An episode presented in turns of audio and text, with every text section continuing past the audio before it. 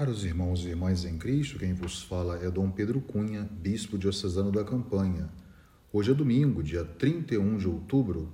Estamos celebrando o 31º domingo do tempo comum, cujo evangelho é o de Marcos 12, 28b a 34.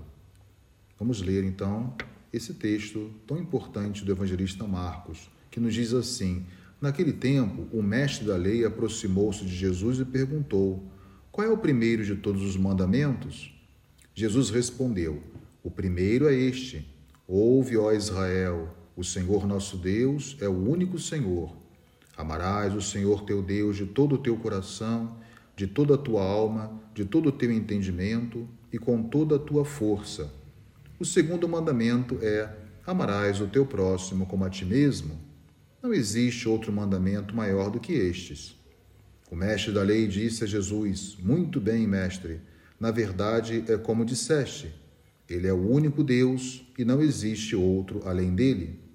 Amá-lo de todo o coração, de toda a mente e com toda a força, e amar o próximo como a si mesmo é melhor do que todos os holocaustos e sacrifícios.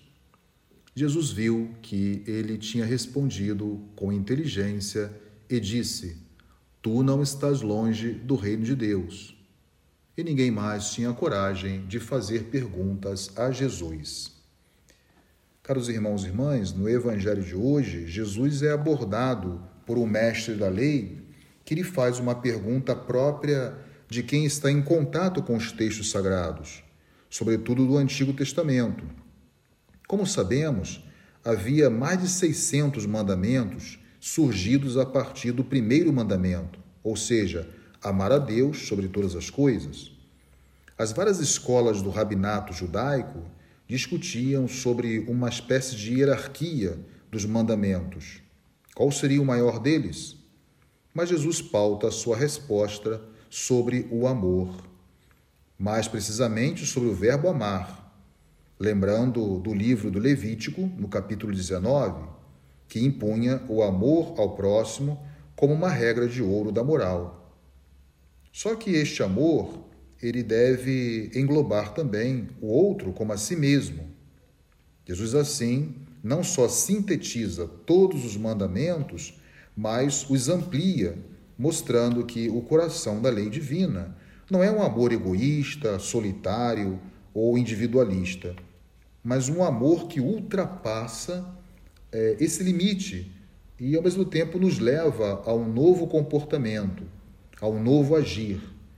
É um amor total, integral, permanente, que deve estar na raiz da nossa relação com Deus e com os irmãos e irmãs. O escriba, ele não só entendeu o sentido do amor descrito e exigido por Jesus, como também alargou o significado do mesmo ao dizer Amar a Deus e ao próximo como a si mesmo é melhor do que todos os holocaustos e sacrifícios, como nós ouvimos no Evangelho de Marcos 12, no versículo 33. Todo conhecimento da lei e prescrições cultuais e tradicionais próprios dos escribas ou mestres da lei não tem sentido se não forem acompanhados de uma fé traduzida no amor a Deus e ao próximo. O amor a Deus e o amor ao próximo devem se entrelaçar na existência de cada fiel, cada fiel temente e observante dos mandamentos divinos.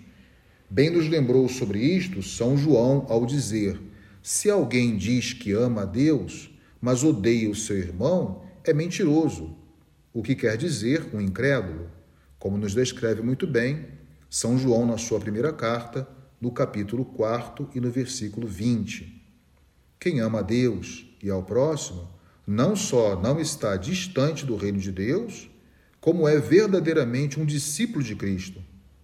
Jesus exige do escriba e também de cada um de nós o amor como preceito radical, pois o amor é que dota de sentido os mandamentos da lei.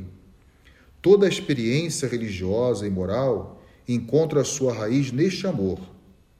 Jesus quer que este amor possa reger toda a nossa existência. Porque o amor ilumina e guia toda a nossa existência cristã.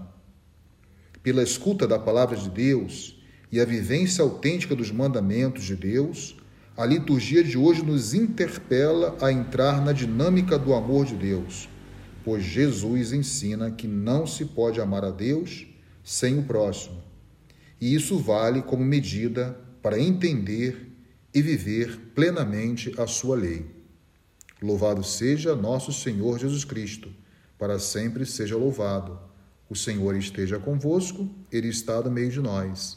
Seja bendito o nome do Senhor, agora e para sempre. A nossa proteção está no nome do Senhor que fez o céu e a terra. Por intercessão da Virgem do Carmo e dos nossos beatos Padre Victor e Chica, abençoe-vos o Deus Todo-Poderoso, Pai e Filho e Espírito Santo. Amém. Tenham todos um abençoado domingo.